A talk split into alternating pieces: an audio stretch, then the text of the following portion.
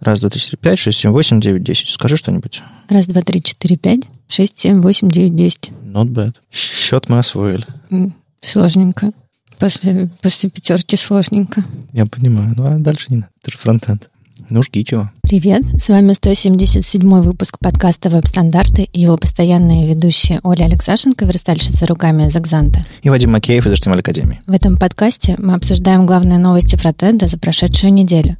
Читайте новости в Твиттере, во Вконтакте, в Фейсбуке или в Телеграме. Если вам нравится, что мы делаем, поддержите нас на Патреоне. Все ссылки в описании.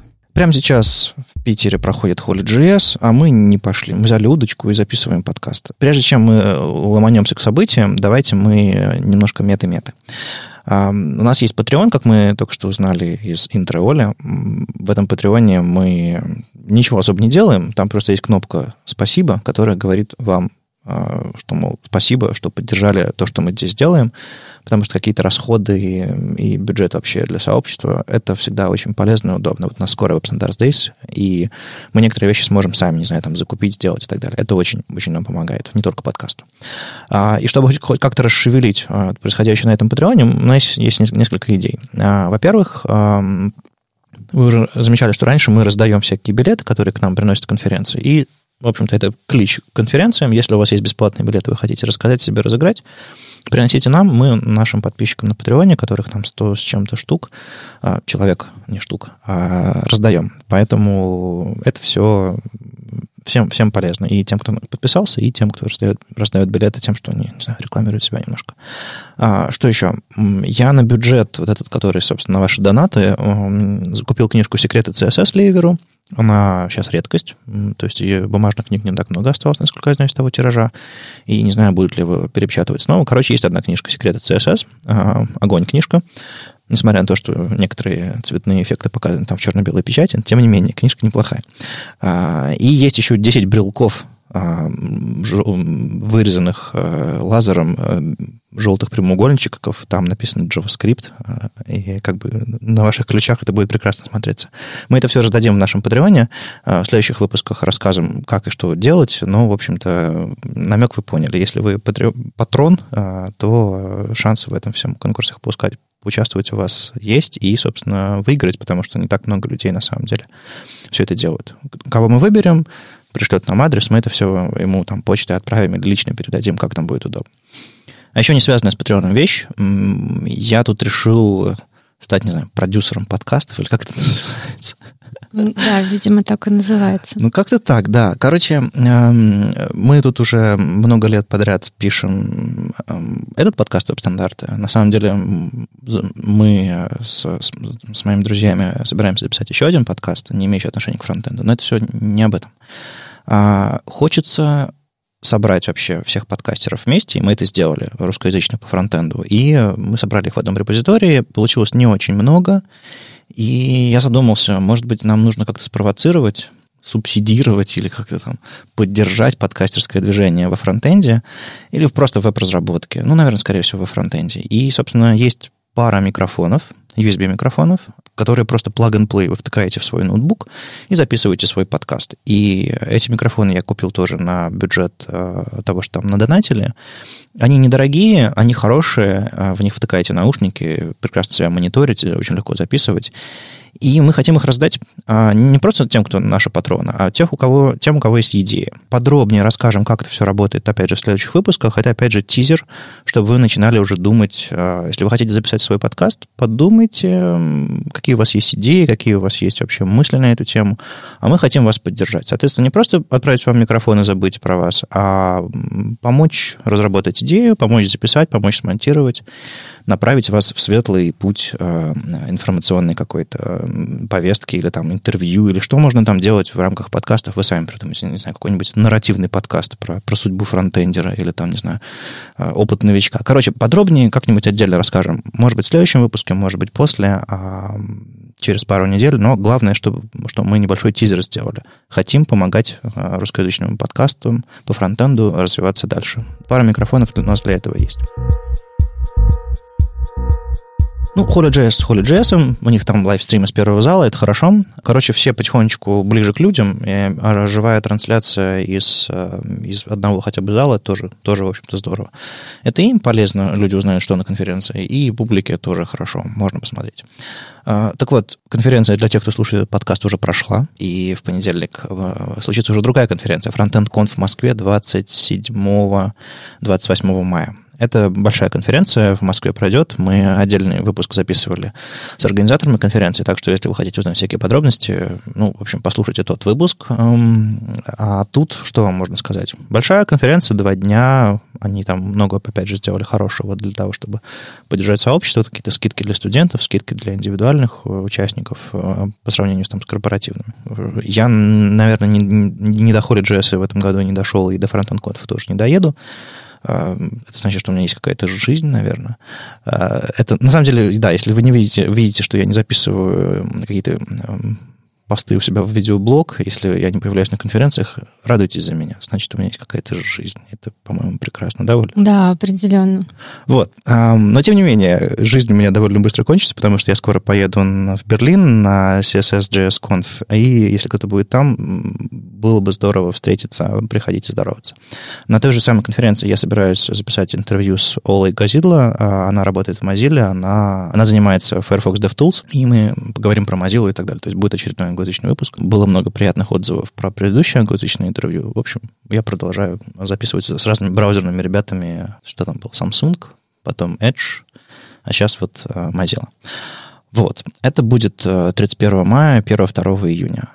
30 а мая, тоже накануне всего этого дела, будет JavaScript Party в Новосибирске. А, с помощью Яндекса ребята а, организуют. Там Александр Бирюков, ведущий из маркета, отдельный поток, зависимости во фронтенде, если правила, всякое неформальное общение. Короче, ребята будут развлекаться на, на своем JS-пати. 1 июня пройдет React Russia в Москве. Не путайте это с React Russia в Выборге. Чувствуете? Смотрите. React Russia и React Russia. Если вы внимательно слушали, то вы почувствовали пробел в названии. Сложно. Ребята не договорились. Что я могу сказать? А, React Russia — это конференция, которая пройдет в Москве. А, Ее организуют, собственно, ребята, которые организовывали метапы React.js, React Native, которые все это, собственно, в Москве делали. Там Денис Измайлов и компания. В общем, э, большая конференция на целый день, там, с 10 утра там, сбор гостей, и в 20.30 начинается свободное общение. То есть огромная-огромная конференция. И э, аналогичную конференцию организуют Олег Мохов 22 июня, но в Выборге. И с там просто в названии пробела нет. Это уже будет вторая конференция. Эм, я на самом деле Олегу писал и озвучу эту идею еще раз. Мне кажется, что Russia, ни React Russia я не могу без смеха произносить эти вещи. Ни одна из этих конференций не Russia. Вот в чем дело. Одна из них в Выборге, и она рассчитана, в принципе, на публику питерскую другая в Москве, и она, она анонсирована всего там за, за пару недель до самой конференции. Это тоже не React Russia, она в Москве. И Выборг, Москва, местная публика, локальность какая-то. Это просто большой метап. Поэтому на самом деле это React SPB, React Выборг и React Moscow. Это локальные конференции. Называть это все React Russia, если у вас нет людей там из Новосибирска, Екатеринбурга, там, Дальнего Востока, не знаю, там какого-нибудь Ростова-на-Дону, еще откуда-нибудь, э, нет каких-нибудь международных гостей, еще что-то такое. Но это не React Russia, ребят. Э, в общем, займитесь неймингом. Это мой такой э, ворчливый совет, потому что путать публику, и чтобы они различали React Russia от React Russia, нельзя так, на мой взгляд. Нет? Всем сестрам по сергам-то выдал. Ладно, пусть так. Ну, серьезно, мне кажется, мы, мы правили нашу конференцию, не знаю, Питер ЦСС, назвали Питер ЦСС. Мы не ЦСС Раша, потому что это, ну, это было не то немножко. Даже мы были, мне кажется, масштабнее и международнее, чем эти ребята. Короче, когда ты претендуешь на то, чтобы представлять, собирать всю страну в своем названии, нет, надо быть больше, надо быть глобальнее. Ладно, мне кажется, мне еще, мне еще прилетит за, за, за мое ворчание, но тем не менее, вот такое вот у меня мнение. Если ребята услышат меня и что-нибудь договорятся и что-нибудь придумают, было бы классно. Если нет, ну, просто запомните, одна конференция с пробелом, другая без пробела. А так, Выборг, Москва, начало июня, середина июня. В Днепре 1 июня как и React Russia в Москве, а, пройдет конференция «Днепр — это Украина». А, это будет первый фронтенд, фронтенд development метап в Днепре. 1 июня в Google Hub пройдет, собственно, типичный, типичный метап. Регистрация участия бесплатна, спикеры есть на странице на Фейсбуке. В общем-то, все, все вы там узнаете. Прикольно, что в Днепре собственный метап тоже начинается. 13 июня в Твери пройдет Тверь IO Girl Power Meetup. Это, я так полагаю, что-то вроде Girls Not Bombs, который проходил в Минске когда-то метап. Это, собственно, метап, на который, я полагаю, девушки-спикеры. Там Людмила Мжачих расскажет, Юлия Егорова, Александр Шенкевич, и, и вроде все, да. То есть э, продолжается традиция Girls Only э, метапов, но я полагаю, что исключительно докладчицы э, девушки, а публика может быть любой. Ну, это уже не первая подобная инициатива, и я, конечно, все это одобряю и поддерживаю. Да, у нас питанисты в Питере метап э, с девушками. Django Girls. Да, да, да, да с, с девушками-спикерами. Так что прикольно. А, опять же, тоже, тоже поддерживаю. Молодцы. Но это, для этого, конечно, нужна смелость в том смысле, что большое сопротивление от сообщества, скорее всего. Ну, конечно, но девушки привыкли Девушка привыкли. Хорошо. А, всем большой удачи и большое спасибо, собственно, ребятам из Твирайо, которые все это, все это затеяли. Надо будет в Питере что-нибудь такое фронтендерское тоже делать. Так что, если кто-нибудь, у кого-нибудь будут, будет время, силы, я буду рад помочь. И в Питере же 14 июня Ember.js Meetup номер 4. Ember.js, если вы знаете, это такой альтернативный фреймворк, библиотека, сами решайте, что это, для современных сингл-пейджей.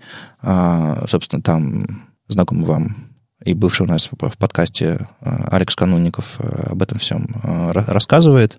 И я думаю, он точно приложился. Как минимум, он отправил pull request в календарь с этим мероприятием. Я думаю, он там тоже будет, если уж не ведущим, то как минимум, как минимум докладчиком. Вот, через 20 дней, 14 июня, ну, точнее, это уже поближе к вам, а в Питере пройдет отдельный митап. Мне кажется, в других городах митап России митапы по Эмберу не проходили. Но, видимо, есть человек, есть евангелист Ember.js и есть события. Приходите если вам интересно посмотреть на альтернативную реальность, э, в которой пишут э, люди на сингл-пейдже всякие. Оля, у тебя уже есть на твоем MacBook Edge? Я боюсь ставить туда Edge. Вдруг он испортит мой ноутбук. Почему? Ну, серьезно, у меня какой-то когнитивный диссонанс. Я не могу себе Edge на Mac поставить. Ну, а у тебя, у тебя же есть э, другие хромиумы, кроме хрома? Там всякие Яндекс браузеры, Вивальди, что там. Вивальди нету, как мы называем его ласково красные стринги, есть, конечно, но я не смогла начать им пользоваться, к сожалению. Я все еще сижу на опере, я, со мной что-то не так, а, наверное. Ну, то есть у тебя есть как минимум два хромиума, три хромиума, то есть опера, хром и яузер. Ну да, и Safari, конечно. Но это не Chrome. Ну, в смысле, это же WebKit. Ок- около WebKit. Но они, они так давно разошлись, что 6 лет назад, что э, там уже много чего разного у них. Ах, как идет время. Ой, да, время-то летит. Короче, на macOS можно скачать и поставить себе э, пока... Еще один Chromium. Еще один Chromium. Если у вас слишком много места на диске, там сколько метров, метров 200 он у вас э, съест, а полноценный Chromium, по-моему, он 67 сейчас, да, и там а, канарейка, уже, по-моему, dev-сборка есть. А, канарейка обновляется каждый день, по-моему, dev-сборка обновляется каждую неделю, бета обновляется раз там в 6 недель. Ну, короче, у них есть э, полноценные каналы, в которых можно получать обновления для вашего Chromium под иконкой Edge. И если вам интересно, чем он отличается, спойлер, пока ничем особо, вы можете потестить, собственно. Или можете показать другую. Смотрите, у меня Edge на Mac. Я видела недавно, по-моему, Акела скриншот постил три абсолютно одинаковых интерфейса браузеров разных. Ну, это, да, это скорее шутка для тех, кто помнит, как аналогичные скриншоты были, были раньше. Ты открывал простую верстку из, из трех строк CSS, она выглядела принципиально по-разному в разных браузерах. Сейчас, сейчас наоборот. Тест-то был со смайликом. Да, Acid ну, короче, э, для вас единственное, что нужно знать, что, в принципе, это Chromium. Другое дело, что когда начнутся появляться какие-то различия, будь то расширения, будь то всякие там оптимизации, еще что-то. Или баги. Или баги, я не знаю. Ну, короче, вроде бы они запилили Chromium именно для того, чтобы различий особых не было от самого популярного браузера в интернете. А, так что, по идее, проблем быть не должно. Но а вдруг вам нравится пользоваться интерфейсом Edge, а вдруг вы поймете, что это ваш любимый и удобный браузер. То есть... Э, а уж DevTools-то там какие? Нормальный там DevTools, обычный Chrome, господи. Короче, а, попробуйте. Это довольно интересно, но прям вот с какой-то супер практической пользы, наверное, прямо сейчас от этого нет. Возможно, она появится позже, но давайте надеяться, что не появится. Я вот сейчас сходу не могу представить, какие, какие ошибки могут начать всплывать кроме встроенных каких-нибудь а, работы с безопасностью, по-другому как-то будут блокироваться вещи, какие-то какие по-другому настроенные сеть, по-другому еще что-то такое там. Поисковик по умолчанию? Ну, это, это не то, не то. Короче, вот сходу, сходу не могу придумать, но ребята вроде бы собираются что-то делать со своим браузером. Возможно, когда-нибудь это окажет влияние и на разработчиков. Вот такой вот а, сенсация недели, которые, которые, на которые всем все равно кажется. Anyways, поздравляем компанию, компанию Microsoft с тем, что они э, убили свой движок. Вадик, ты сегодня такой злой. Я, я никогда не переживу это. Хотя он пережил же смерть просто, ничего. А, да, когда ты внутри компании, наверное, ты думаешь, что все правильно, и когда снаружи думаешь, эх, жалко. Anyways, у нас есть еще другой движок, который, у которого нет WebKit наследства, у него есть собственные э, взгляды и собственные мнения на как, как развивается веб-платформа. Тут вышел Firefox 67. А, я сижу на Найтле, поэтому для меня это уже прошлогодние новости.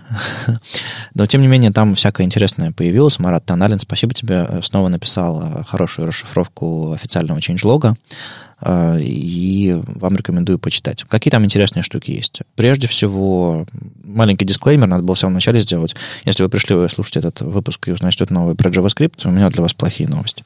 Судя по составу ведущих, вы могли догадаться, что мы будем говорить про верстку исключительно. Никакого JavaScript сегодня. Так вот, а, с точки зрения JavaScript, там появилось, появились динамические импорты. А, и сейчас в JavaScript в Firefox до 67 версии можно было написать скрипт type module, и там, собственно, подключить внешний а, модуль JavaScript именно из HTML.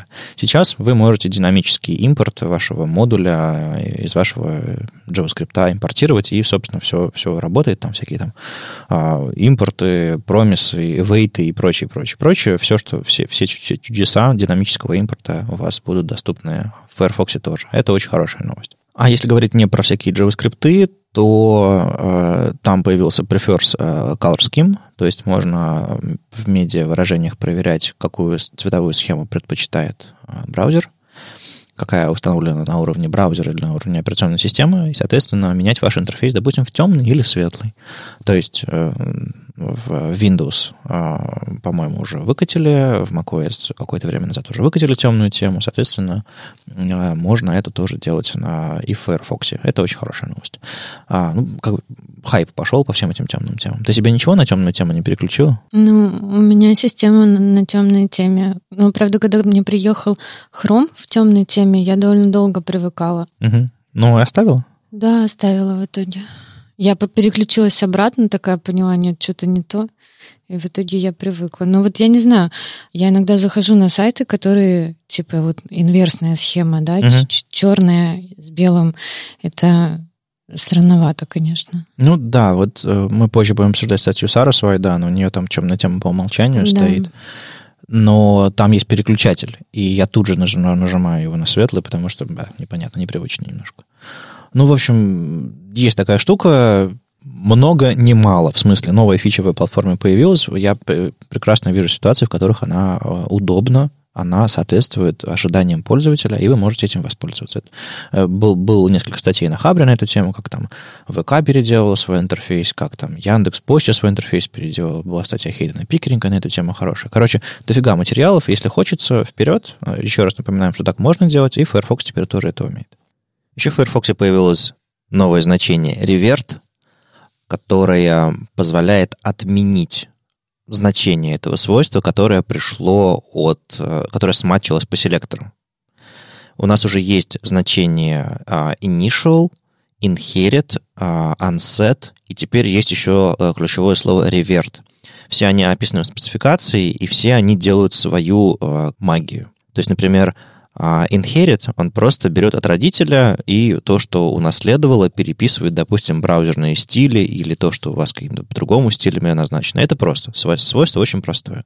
Unset, оно берет и вообще делает текущее свойство, его значение, по умолчанию, то есть по спецификации. Вот это вот умолчание самое-самое-самое главное, самое первое. В спецификации, например, написано, что есть свойство, не тег, не элемент, не еще что-то такое, а именно свойство, допустим, font weight, и по умолчанию оно э, не bold, ни, ничего, просто типа 100 или там normal.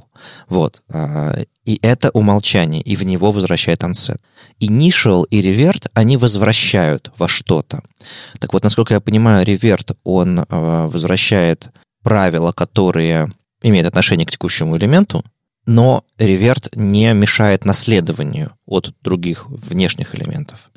А initial вроде бы как и наследование сбрасывает, и вот, в общем, эм, скажу честно, я еще до конца не разобрался во всем, это, во всей этой вариации э, новых ключевых слов, Другое дело, что в этом нужно разобраться. А, есть спека, она вполне себе там кандидат в рекомендации, а, э, каскадирование четвертого уровня. Да-да-да. А, нет, она еще, кстати, третьего уровня, она кандидат рекомендации, по-моему, а четвертого уровня она еще э, редакторский черновик. Ну, в общем, я к тому, что э, эти штуки давно уже с нами, и нужно, конечно, в них разобраться. Я, не знаю, заказываю статью у Ильи Стрельцина, он обычно такие вещи классно объясняет.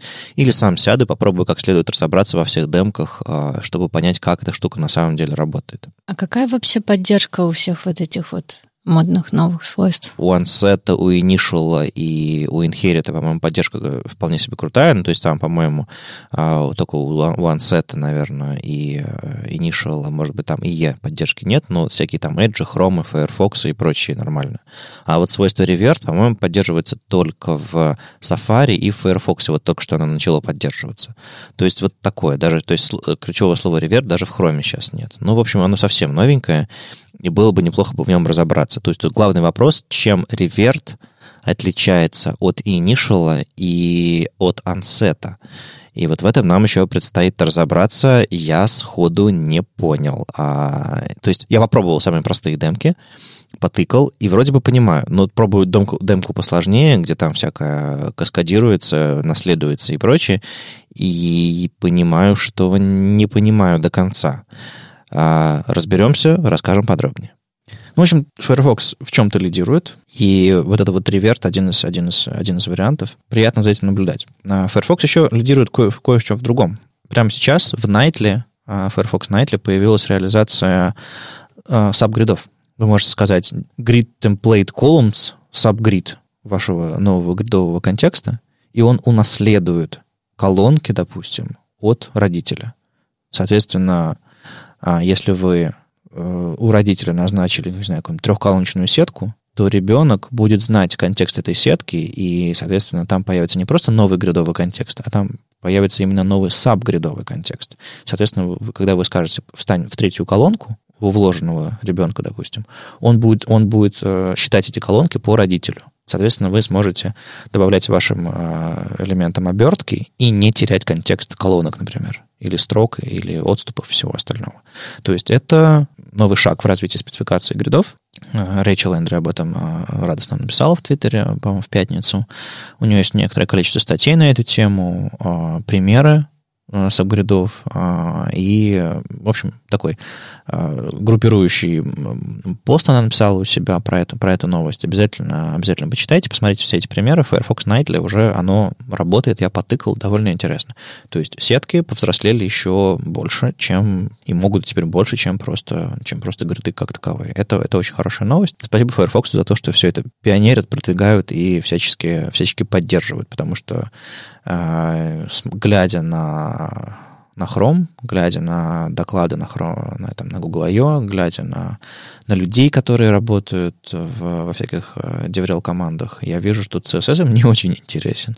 И это, конечно, ну, черт его знает, зачем почему так происходит. А Fox в каком-то смысле помогает некоторые вещи пушить вперед гораздо, гораздо лучше.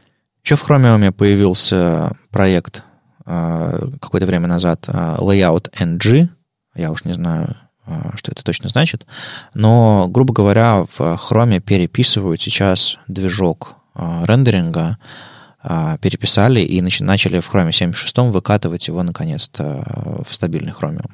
Что это такое? Ну, во-первых, они прежде всего это сделали для себя, для того, чтобы все быстрее внутри работало.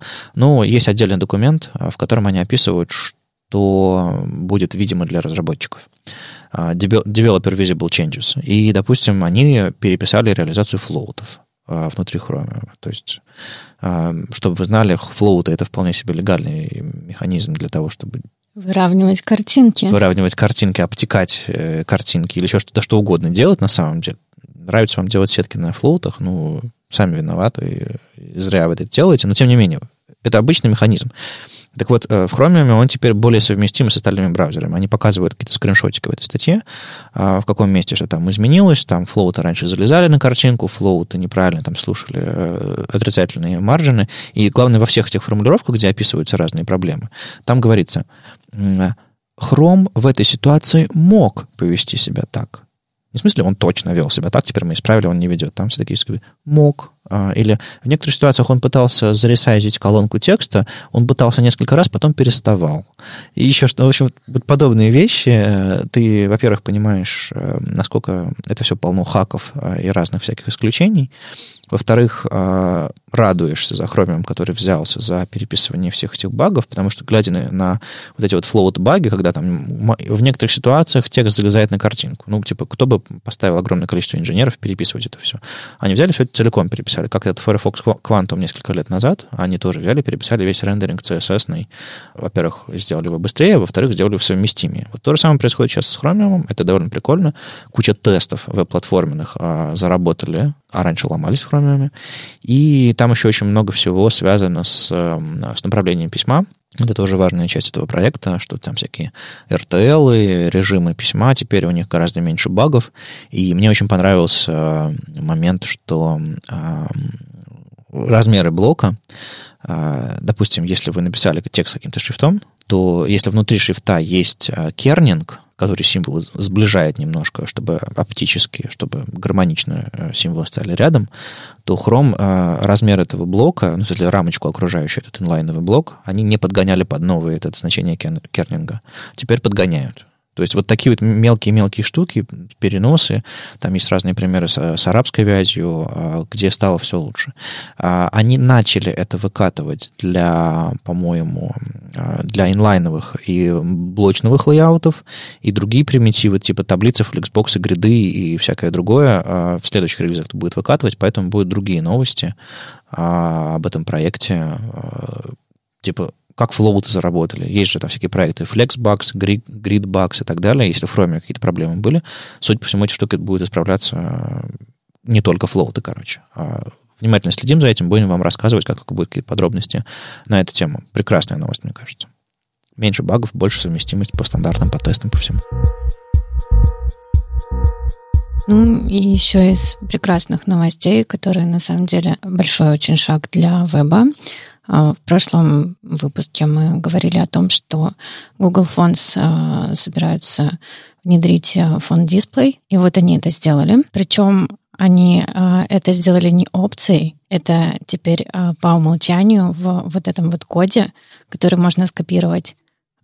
Есть свойство дисплей, и по дефолту оно swap. То есть у вас будет рендериться фуллбэчный шрифт прежде чем загрузится, собственно, тот красивый шрифт, который вы хотите с Google Fonts. Это очень круто, и это избавляет нас от ну, от, от дырки на месте текста, которые, которые мы видим, когда мы ждем.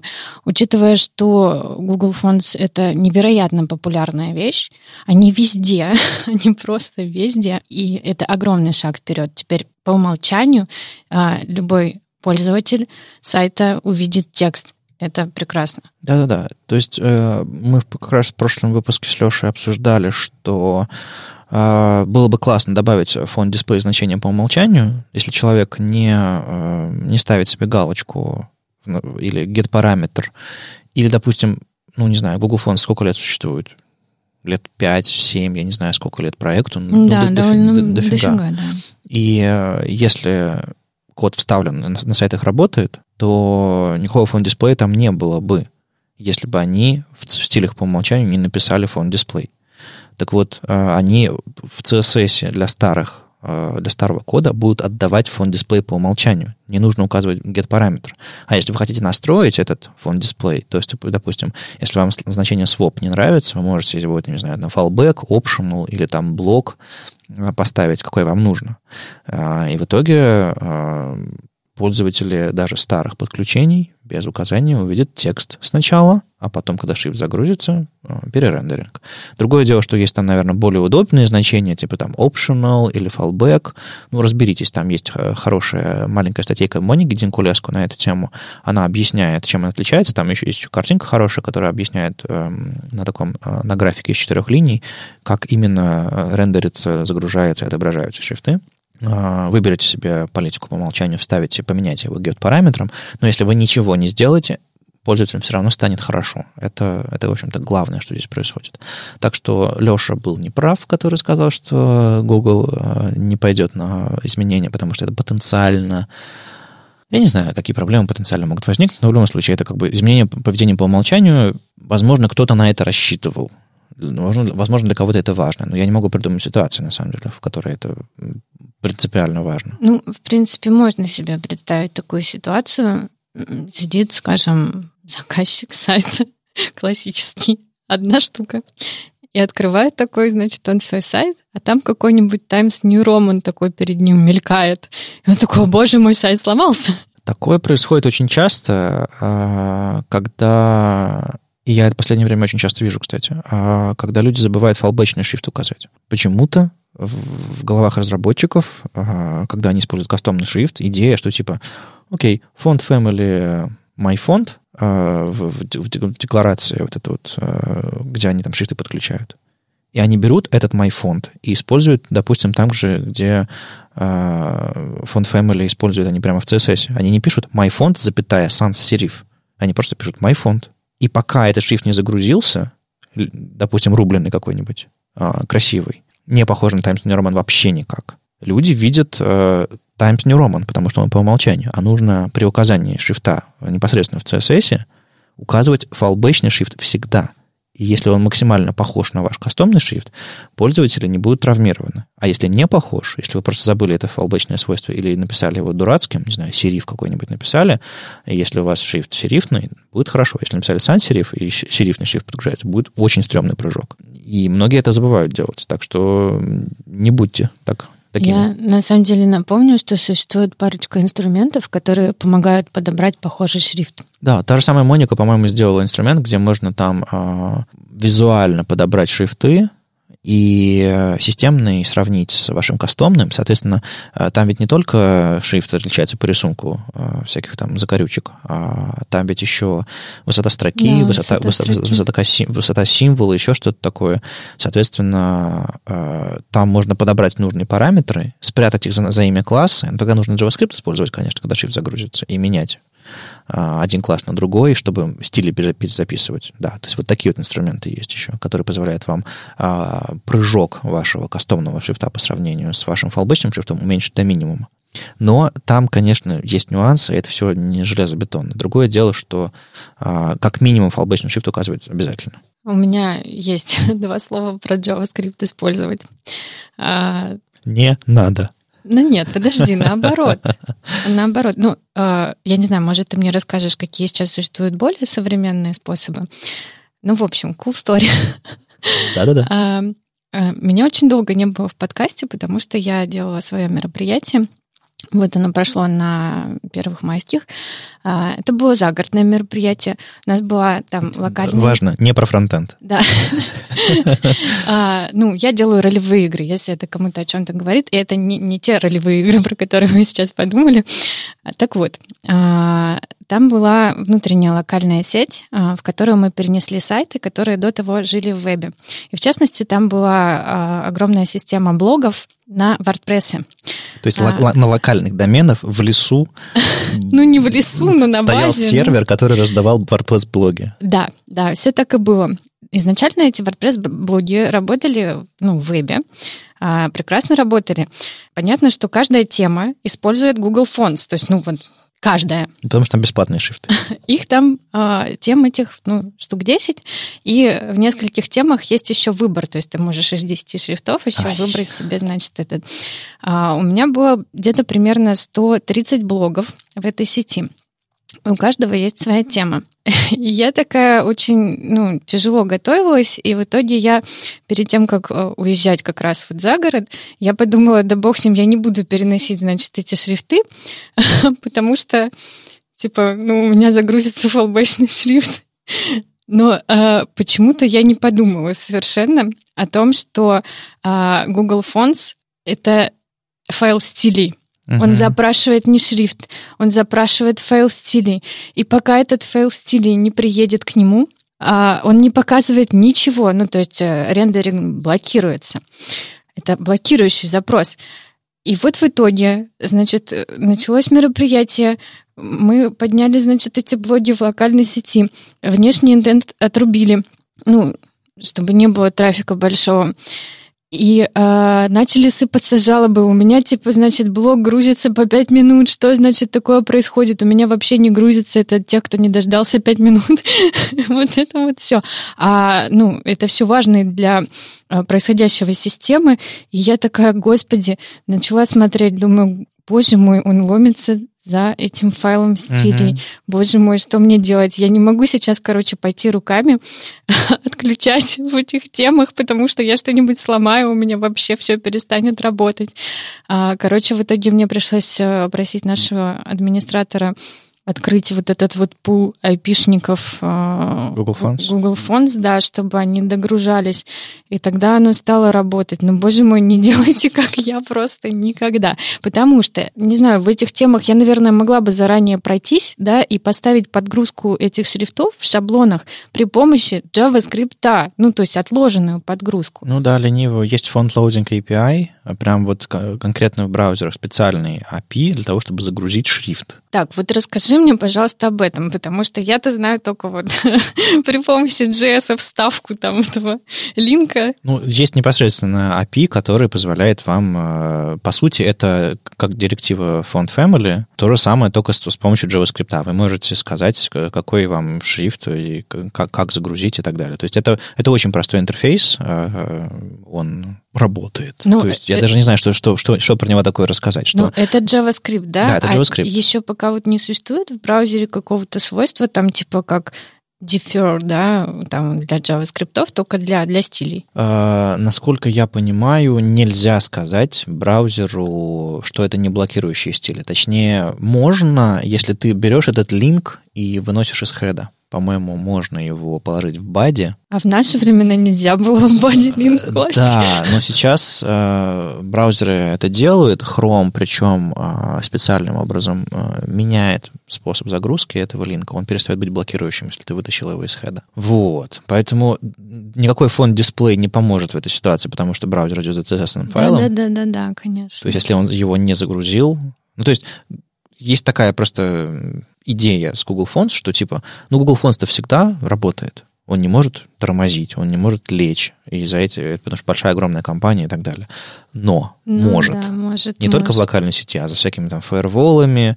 Или э, если у вас Роскомнадзор разбушевался. Ну, всякое такое, да. То есть по IP-шникам что-то заблокировал. Поэтому, несмотря на то, что Google Fonts теперь позволяет фон дисплей э, по умолчанию прокидывать э, и менять с помощью get-параметра, все равно хостинг локальных шрифтов у себя, есть инструменты, мы снова дадим ссылку на, на них, э, позволяет вам решить проблемы в локальном интернете, за всякими фаерволами, прокси и так далее, позволяет решить проблему того, что вам, вы отдаете информацию про вашего пользователя Google, в смысле каждый запрос отдает про пользователя какую-то информацию, где он, что он и так далее, и так далее. Так что все еще есть смысл хостить шрифты у себя, плюс за запрос еще на соседний домен, его нужно прогреть, по нему сходить и так далее. Это тоже как бы отдельная штука для ну, перформанса. Вот для этого-то есть... Э, мне кажется, что вот неплохое решение как раз все-таки делать отложенную загрузку при, ну, при да, помощи да. JS. А, потому что, ну, прогреть домен же мы можем при помощи специального... Ну, при коннекте, при да, фетче да, да, и да. так далее, да, да. Да, а так э, пусть он там сначала страницу загрузит, а потом уже за шрифтом лезет. Я могу ошибаться, но, по-моему, реально нет способа сказать э, э, линк Real Style Sheet, типа привет, ты не блокирующий, кроме как вытащить его из хеда. Если я чего-то не знаю, расскажите нам где-нибудь в комментариях. Ну, я имею в виду, кроме как джаваскриптовые способы это все сделать, э, по-моему, все-таки нет. Ну да, мы будем ждать ваших комментариев. На самом деле с э, вот этими вот фон-дисплеями и всякими новыми новостями, опять же, Зак Лезерман написал статью о том, когда это бывает не очень хорошо, а именно когда у вас иконочные шрифты. Понятно, что если у вас иконочный шрифт, вы не можете загрузить фоллбэк. Ну, то есть, э, скорее всего, там покажется что-то не то, это будет выглядеть странно. Иногда это может выглядеть абсолютно неуместно. Например, если у вас ну, какой-то символ ну, не такой в, uh-huh. в таблице шрифта, ну, что я тут вслед за Заком могу сказать одно. Не используйте иконочные шрифты.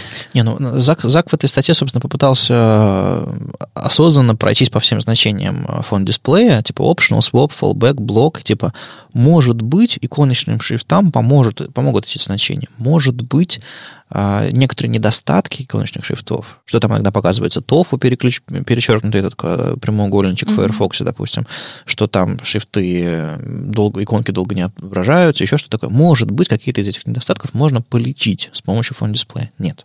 Ни одно из четырех значений вообще ничего не делает, а иногда даже делает прям вредные вещи а, для вашего, для вашего иконочного шрифта. Мне тут писали, э, я, может быть, даже рассказывал об этом, а мне тут писали длинное письмо э, в мою, в мою личную почту, типа, Вадим, почему не иконочные шрифты? Они же классные, удобные, там, фонтосом подключил, используешь, дизайнер тебе поставил этот шрифт, вы, вы вместе, дизайнер рисует эти иконки, вы вставляете, удобно, классно, здорово. Ну, нет, не классно и не здорово. Вот, э, вот ваша проблема. Шрифт не загрузился, как бы нет иконок. То есть со шрифтом это все а, становится сложнее, потому что там есть высота строки, есть высота символа, их иногда корежит. Ну, короче, не знаю. Мне казалось, что СВГ — это уже давно повсеместный стандарт, но, к сожалению, я потом такая немного подумала, посмотрела и вижу, что, например, куча каких-то э, готовых решений, ну, JS, например, или там каких-то плагинов к Vue, там, uh-huh. они уже внутри себя а, подключают вот этот фонд Awesome. Там Bootstrap, по-моему, до сих пор пользуется им. Ну, короче, не знаю, кого призывать перестать. Наверное, вот этих вот людей, которые делают готовые решения. Ну, я бы на самом деле нашел всякие Icon Moon и Фонтосом и прочие все эти проекты. И, и шок. Ну, пришел бы к ним и сказал, ребята, вы молодцы, людям удобно, но если бы вы могли э, по дефолту рекомендовать и распространять именно свои SVG-шные наборы, потому что, по-моему, у всех этих сервисов есть опция выбрать SVG, которая не по умолчанию именно шрифтовая. А, ну, и было бы классно, если бы они переключили дефолты. И, ну, понятное дело, что фонд awesome, у него прям в названии про, про шрифт что-то. Mm-hmm. Ну, и, ну, и черт с ним, название-то известное, а на SVG можно переключиться. Но я думаю, к ним уже стучатся люди. Главное, что тут еще есть пачка статей на тему, почему иконочные шрифты хуже а, и почему стоит использовать все-таки SVG-шные иконки для этого. А, а тут еще и заковский а, аргумент про то, что, ну, короче, да, даже фон дисплей вам тут особо не поможет, хотя, казалось бы, было ощущение, что может быть, может быть, но нет, нет. А, в итоге самый простой способ отказаться, это, наверное, просто не использовать. Я регулярно вижу на медленном интернете не знаю, вчера вечером в какой-то ресторан зашел, там сеть плохая. Едешь в метро, сети вообще нет. Хотя вот на секундочку была, а уже нет. И постоянно, постоянно, постоянно в отпуске еще где-то постоянно вижу квадратики вместо шрифта. Постоянно вижу иногда даже какие-то эмоджи вместо шрифта, когда шрифты используют какие-то не те э, части Unicode, э, которые стоит использовать. По-моему, mm-hmm. вообще никаких частей Unicode, Unicode не стоит использовать, потому, потому что это чертов хак. Ну, э, не знаю, я тоже очень, очень часто вижу вот эти вот квадратики, даже когда у меня прекрасный интернет, а сайт, например, такой не очень быстрый. Uh-huh. И а, опять же, это с точки зрения доступности очень плохо. Ну, Потому там, что там... естественно, все это можно а, обтанцевать с атрибутами и сказать, да, что... если типа... бы кто-то этим занимался. Да, если бы кто-то этим занимался. Короче, ну, даже вставляя SVG-шные иконки, на самом деле, и мы дальше чуть-чуть об этом поговорим, а, все равно нужно немножко позаботиться по доступности, потому что чтобы они там не фокусы был были, чтобы у них там подписи всякие были и прочее, прочее, прочее. А, но, тем не менее, иконочные шрифты в этом смысле ничем не лучше. Ну, в общем, ребята, вам лучше создать библиотеку SVG. Опять же, если у вас дизайнеры рисуют, они наверняка рисуют просто векторные штуки. Прям создать библиотеку нет никакой проблемы. Везде куча инструментов, а, хоть для вашего терминала, хоть в вебе, хоть что угодно. Прям не надо. Ну и короткой строкой еще маленькая штука, а может быть не маленькая, как пойдет. А, я давно хотел, может быть, вернуться даже с докладом на эту тему, но вот сейчас коротенько об этом расскажу. У нас когда-то была новая надежда, называлась HTML5, и империя повержена, браузеры получили новые классные API, и мобильные браузеры начали помогать людям вводить текст. А, то есть у нас раньше был input type текст везде, и ты вводишь что-то, тебе нужно ввести email, допустим, или номер телефона. И ты идешь, переключаешь клавиатуру на своем мобильном телефоне и переключаешь, допустим, на, с, обычных, с обычных символов на, на, на цифры, потом переключаешь, ищешь собачку, еще что-то такое. Короче, ты э, долго ищешь э, нужные символы, чтобы ввести подходящие вещи. А мобильные телефоны стали, по-моему, iOS это сделала на первый, то есть на, на iPhone это появилось первым, но я могу ошибаться.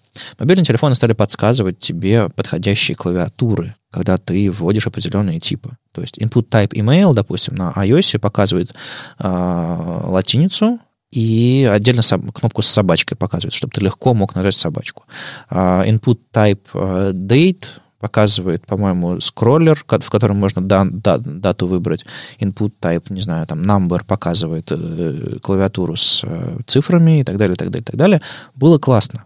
То есть мы под, под многие типы придумали отдельные, под, под многие ситуации придумали отдельные типы инпутов. Но беда в том, что ситуация гораздо больше. И названия этих инпутов тоже противоречивые. Я регулярно вижу, когда мне просят ввести номер телефона, а там написано input type number. Потому что number, phone number, это типа, ну, одно и то же, да? И там у этого input type number есть стрелочки справа. Можно, когда у вас там ничего не введено, нажать стрелочку вверх, и у вас появится цифра 1, 2, 3. И можно налистать себе кнопочкой наверх свой номер телефона. В моем случае это будет 7, не знаю, какое число там получится. То есть, а плюс туда не ввести, потому что это не number.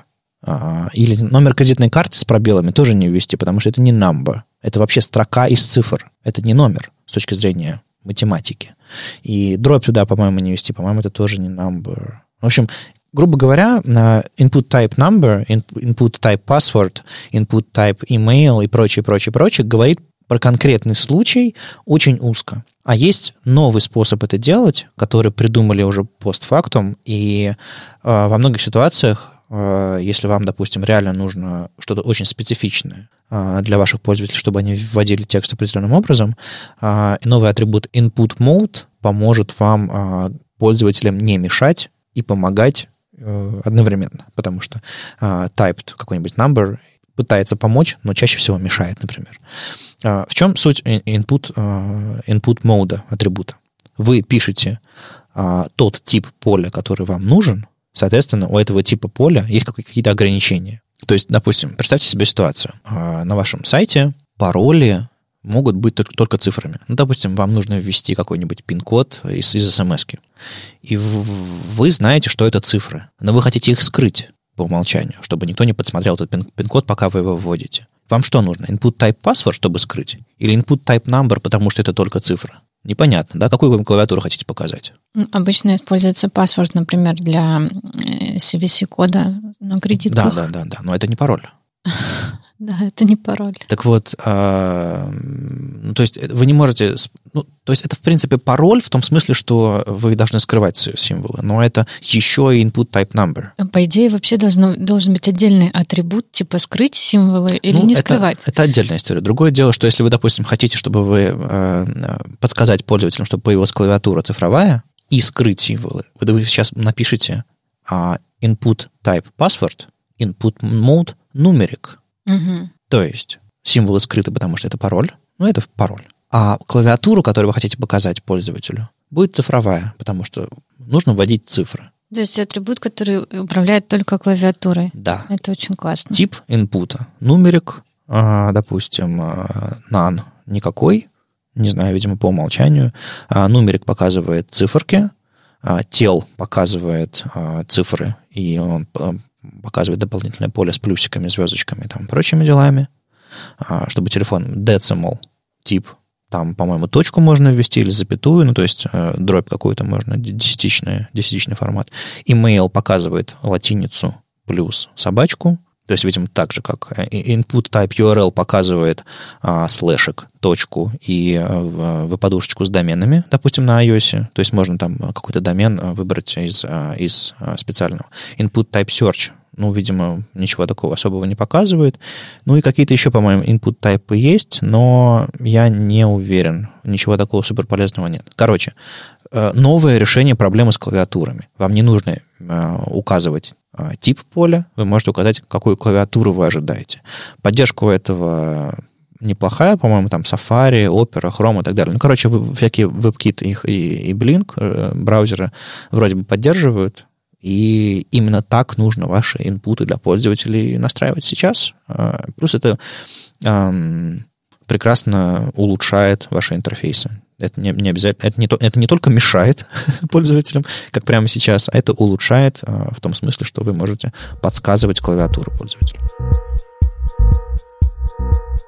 Ну и ни один выпуск, наверное, не обходится у нас без вопросов доступности. Знаешь, давно не было. Да ты что, Да. это все джаваскриптеры, они захватили подкаст. Да, даже, даже я сижу как соведущий и все равно говорим про JavaScript. Ужас какой. Спасибо, что вернулся.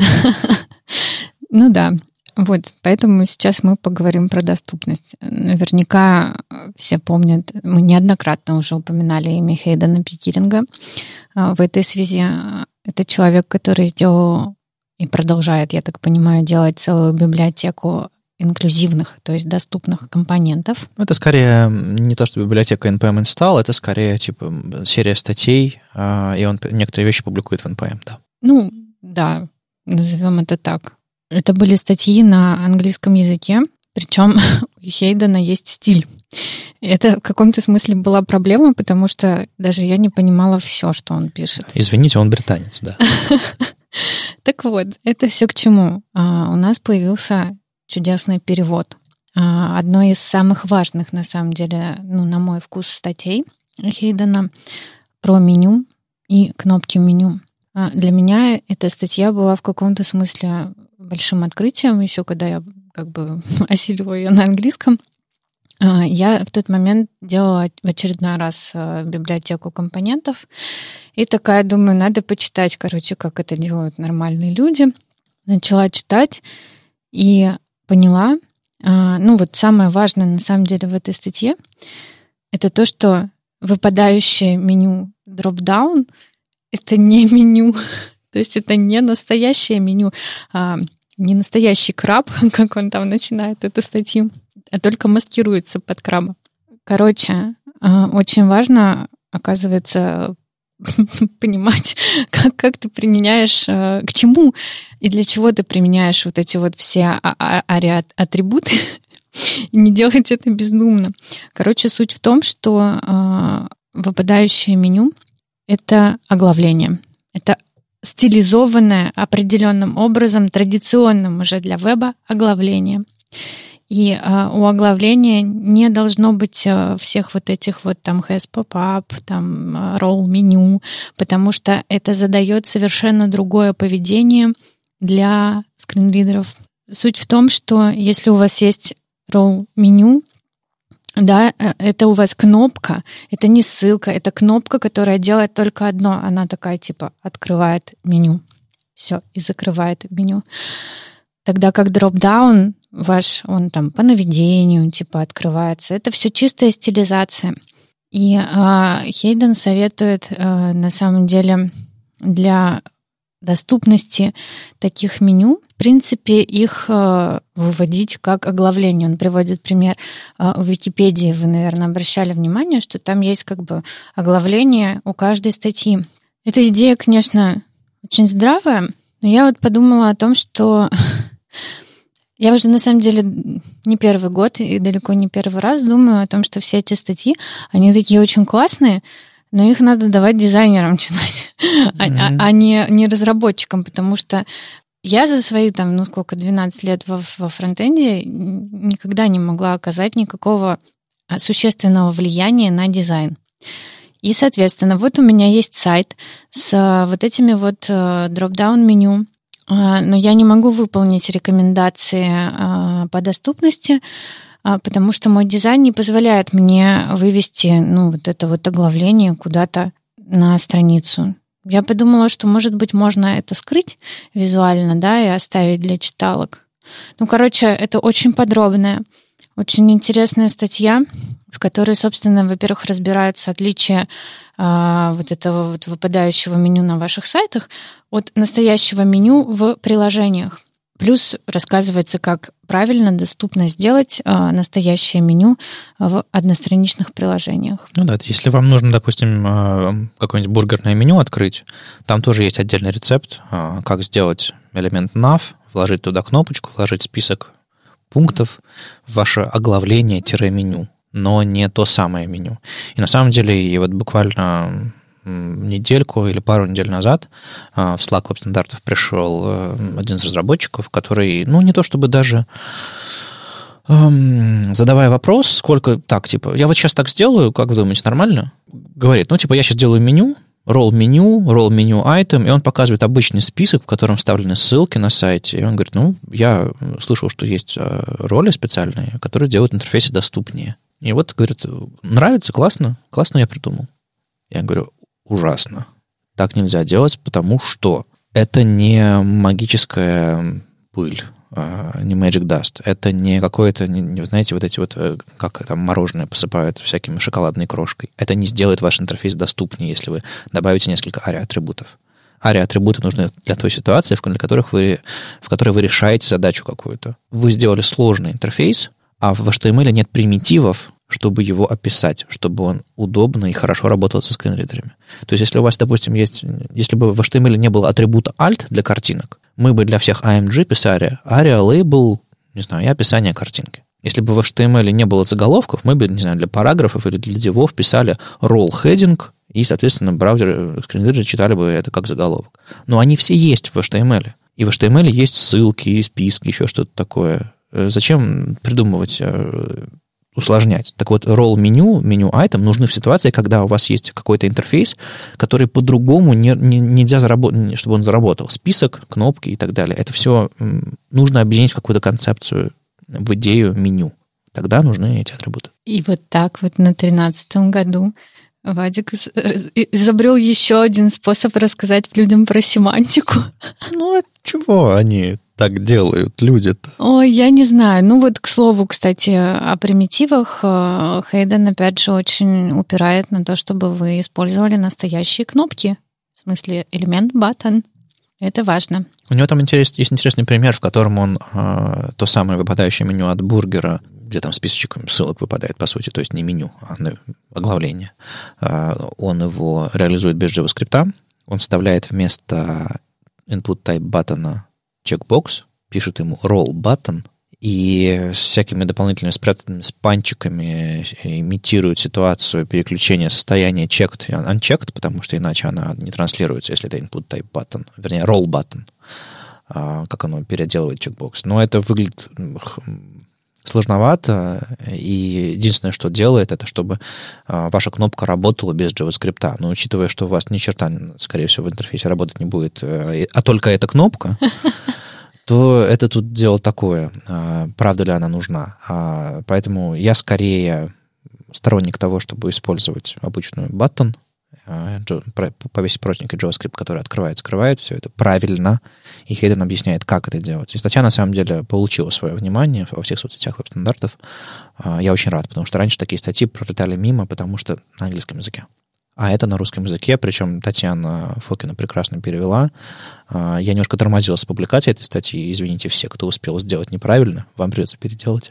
А, а, а будут еще переводы Хейдена? Я очень прям жду. Насколько я понял, э, задача Татьяны, э, она, по-моему, хочет перевести все, что он опубликовал на эту тему.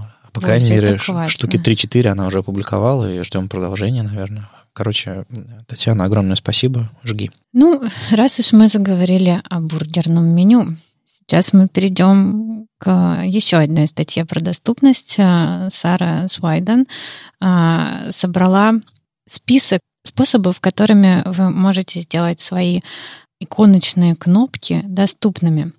Ну, имеется в виду кнопки, у которых нет текста, у которых есть только иконка.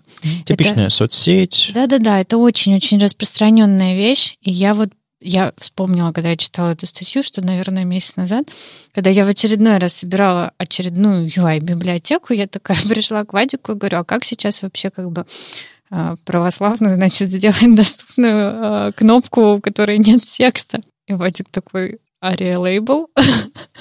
Ну, типа того. На самом деле, я вот э, читаю э, лекции по доступности в Академии, э, в HTML Академии, и мы со студентами разбираем несколько сайтов во время лекции, и я показываю, что на многих кнопки, кнопки соцсетей сделаны неправильно. Тут же ставлю нужные атрибуты, нужный контент, и все получается, все как получается как надо. На самом деле есть нюансы, так как способов а, Сара а, описывает, по-моему, пять штук. Uh-huh. Вот мы с Вадиком сейчас находимся в абсурдной ситуации. У нас, короче, не грузится сайт Сары. Мы не можем из-за ну, из провайдера посмотреть. Видимо, что-то заблокировано где-то. Роскомнадзор опять такой айнане. Ну, это Netlify. У них айпишники в России очень-очень-очень плохо с ними. Поэтому, к сожалению, вот так. В общем, приходится по памяти. А, их там вроде как пять способов. И э, Сара ссылается на статью коллеги, я так понимаю, а, тоже опубликованную вот недавно, а, где человек просто взял и попробовал все эти способы, угу. оттестировал их все в разных браузерах, и, короче, два из них работают плохо. Это а, один из них, это когда вы вешаете ARIA лейбл на SVG, ну, на, на иконку, которая у вас вот, собственно, лежит в button е. Второй это когда вы в внутри SVG Э, у него есть title. Ну, да, элемент title. Да, элемент title. И вы э, обращаетесь к нему через aria-labelledby. Угу. И вот эти два способа, они работают плохо. Поэтому из оставшихся трех, я их, честно говоря, сейчас не помню уже все. А у меня загрузилось. О, у тебя загрузилось, супер. Давай, озвучь их. Ну, прежде всего, если у вас иконка, Сара с самого начала начинает, если у вас иконка рядом с текстом, проблем особых нет. Вы эту иконку прячете, не делаете фокусабл и так далее. То есть текст как таковой на кнопке есть у вас. Да, текст есть. Да, уже. это... Он попадает туда вот в И а, с этого хотелось начать, потому что э, я очень часто... Ну, в интернете очень часто картинки вы видели, наверное. Показывается какая-то иконка на холодильнике или на стиральной машине, и совершенно непонятно, что она обозначает не знаю, поджечь и облить водой. да, на стиральной машине особенно. Да, да, да. И вот непонятно что. Другое дело, что вы можете э, этот текст, если, вам, если его нет, вы можете просто добавить, не знаю, спанчик рядом с вашим текстом и спрятать его. Это мне показалось таким олдскульным способом, вот, ну, настолько олдскульным, что я не понимаю, зачем он нужен, когда есть area label. Он нужен еще для того, чтобы э, Google Translate переводил эти лейблы. Дело в том, что сейчас в Chrome уже исправили, вернее, в Google Translate или в Chrome, я не знаю конкретно, к какому проекту принадлежит, а, уже исправили этот баг, что ARIA Label атрибуты и другие, там, ARIA Labeled by и все остальные не переводились. Если вы, допустим, зашли на сайт, пользуетесь скринридером и включили режим перевода, они не переводились. Сейчас переводятся, но я не знаю, когда, в каких версиях это выкатит, потому что я следил за этим багом внимательно. Его исправили, но выкатили ли его, я вот жду каких-то новостей на эту тему, когда и где оно, оно появится. Возможно, уже работает, но, может быть, я как-то пропустил это все. Вот оно что. Да, то есть а вот этот текст, который спрятан, он прекрасно, он прекрасно работает. Есть еще возможность ARIA Labeled By использовать, так называемый способ. Это вы тоже берете этот спанчик, но тут это, он, по-моему, как раз плохо всего работает, судя потому что, судя по фидбэку Скотта Хара, да? да? Или как? Нет, это пятый способ плохо работает, который с тайтлом и с ARIA лейблом именно а, внутри да. SVG. Тогда второй способ, вы берете спанчик, вставляете тоже, но вы добавляете не класс, там, screen reader only или visually hidden и так далее, вы просто добавляете атрибут hidden, который, по сути, display none. Но вы к этой ноде, которая абсолютно спрятана как бы display none, вы можете дать айдишник и с вашей кнопки обратиться по ARIA labeled by Соответственно, он получит текстовую ноду, и это станет, станет описанием вашей кнопки. Есть такая возможность тоже. А, есть еще, собственно, непосредственно ARIA Label меню на кнопке, то есть вы можете вытащить ваш ARIA Label непосредственно на кнопку, и ARIA Label э, атрибут переписывает все, что внутри. То есть если у вас внутри э, вашей кнопки много всякого мусора текстового, так или иначе, неважно почему, допустим, вы туда юникодный символ вставили, или эмоджи, или еще что-нибудь такое, вы можете на вашей кнопке написать ARIA Label, и все содержимое этой кнопки текстовое будет озвучено не по содержимому этой кнопки, а именно по этому лейблу, который вы назначили. И этот способ, насколько я понимаю, железный, потому что писать ARIA лейбл непосредственно на SVG-иконке вам не нужно. Ну, вот да, на самом деле мне он кажется самым э, лучшим, но, опять же, Сара предостерегает, у вас должно быть написано одно и то же внутри кнопки, э, да, и внутри лейбла. Она говорит, не пользуйтесь этим как, как хаком, чтобы там свою гигантскую надпись на кнопке как-то ее свернуть до ARIA лейбла. Ну да, в общем, э, техника номер два с hidden ARIA labeled by и техника номер три э, с ARIA лейблом на самой кнопке. Да. Они хорошие. Техника номер четыре, она, собственно, делает ARIA лейбл на SVG, и плохо работает. Это плохо работает. А техника номер пять, она делает ARIA Labeled By на основе тайтла. Тайтла внутри SVG, да, и это, это тоже, тоже плохо, плохо работает. работает. Значит, я все правильно делаю. Да, я теперь тоже все правильно делаю. А если вам нужна SVG-шная иконка, которая не кнопка, ну, просто на любом SVG-шная, короче, SVG-шная иконка, которая ну, что-то другое делает, вам тоже нужно какое-то описание к ней добавить. Но на, на любой другой родитель вокруг. Вот, кстати, для меня еще было открытием uh, Focusable. А, вот эта вот фишка, что угу. ИЕ, ИЕ же, да? Да, по-моему, ИЕ. Нет же. Короче, делают дополнительный фокус на SVG-элементе, а это вам совершенно не надо. Ну, когда человек перемещается табом, дополнительный фокус на иконке, которая не несет особого смысла, не нужен. Вот я этого не делаю у себя э, в лекциях, я об этом не рассказываю, и про этот атрибут я тоже подзабыл, так что надо будет его потестить, во-первых, ну, для тех, кого, для кому ИЕ актуален, ну, я думаю. Но если вы, в принципе, не поддерживаете и ваш JavaScript, и ваша верстка взрывается в IE, ну, понятное дело, что атрибут фокуса был, наверное, тут особо не поможет. А другое дело, что если вы поддерживаете, конечно, этот атрибут добавлять стоит. Ой, я подумала в очередной раз, у нас столько вот этого вот мусора остается в коде, который мы добавляем для какой-то вот ну, для какого-то костыля, потом поддержка уходит, а это все остается. Я вот выпиливала эти мета-теги какие-то mm-hmm. там, типа для E старых. XUA compatible. Да, да, да, да, да, вот это Conditional вот comments. Conditional comments для восьмого E. Ну смотри, Оля, вот возьми руки две. На одну из них положи красоту твоего кода, а на другое удобство пользователя. Где тяжелее? Можно написать много разного мусора в своем коде. Мы привыкли. Мы как мы трэш-панды, фронтендеры. А, главное, чтобы пользователю было удобно. А у нас там в шаблонах она абстрагируется, и мы привыкнем к этому всему. Серьезно, если людям будет удобно, неважно, насколько красивый наш код. Другое ну, дело, что красивый код удобнее поддерживать, приятнее с ним работать. Это да, я ну, просто компромисс. еще скорее к тому, что надо не забывать это все выпиливать, когда оно перестает вам быть нужным. Это да, да.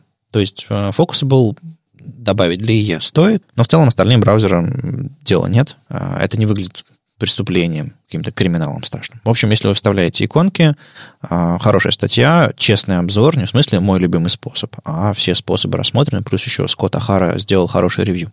И отдельно у Скотта была статья, близкая к, к статье Сары, а, по-моему, за день до нее опубликованная, или типа того, рядышком, короче. А, он рассказал, как, собственно, вставлять картинки в контент вашей страницы и э, в отличие от многих, кто пишет про доступность, и на самом деле я, я, я себя не называю специалистом по доступности, просто потому что э, я не занимаюсь этим э, full time, я не делаю там какие-то суперпроекты под реальные скринридеры, я просто знаю какие-то техники, чуть лучше, чем средний разработчик.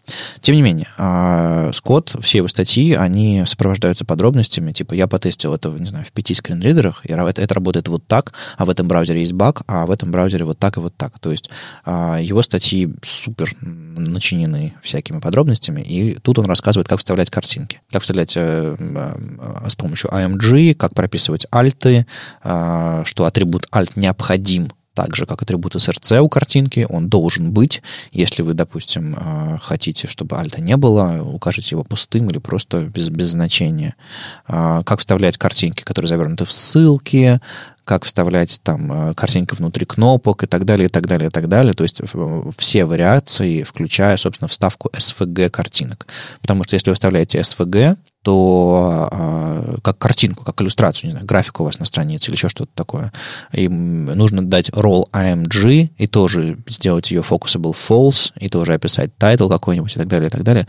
То есть э, практически все, что вам нужно знать про вставку картинок э, в тех или иных вариациях, будь то интерактивные элементы или просто контентные элементы, Squad описывает, и, кстати, хорошая статья для перевода. Э, по-моему, Татьяна уже переводила для веб-стандартов а, Татьяна Фокина переводила для веб-стандартов э, статьи Скотта Ахары. Мне кажется, это хороший, хороший претендент. Вот, это все про доступность на сегодня. И вообще все на сегодня. Жги, Оля. С вами был 177 выпуск подкаста «Веб-стандарты» и его постоянные ведущие Оля Алексашенко, верстальщица руками из «Экзанта». И Вадим Макеев из HTML Академии. Слушайте нас в любом приложении для подкастов, на YouTube, во ВКонтакте, и не забывайте ставить оценки и писать отзывы. Это помогает нам продолжать. Если вам нравится, что мы делаем, поддержите нас на Патреоне. Все ссылки в описании. Услышимся на следующей неделе. Чао. Пока.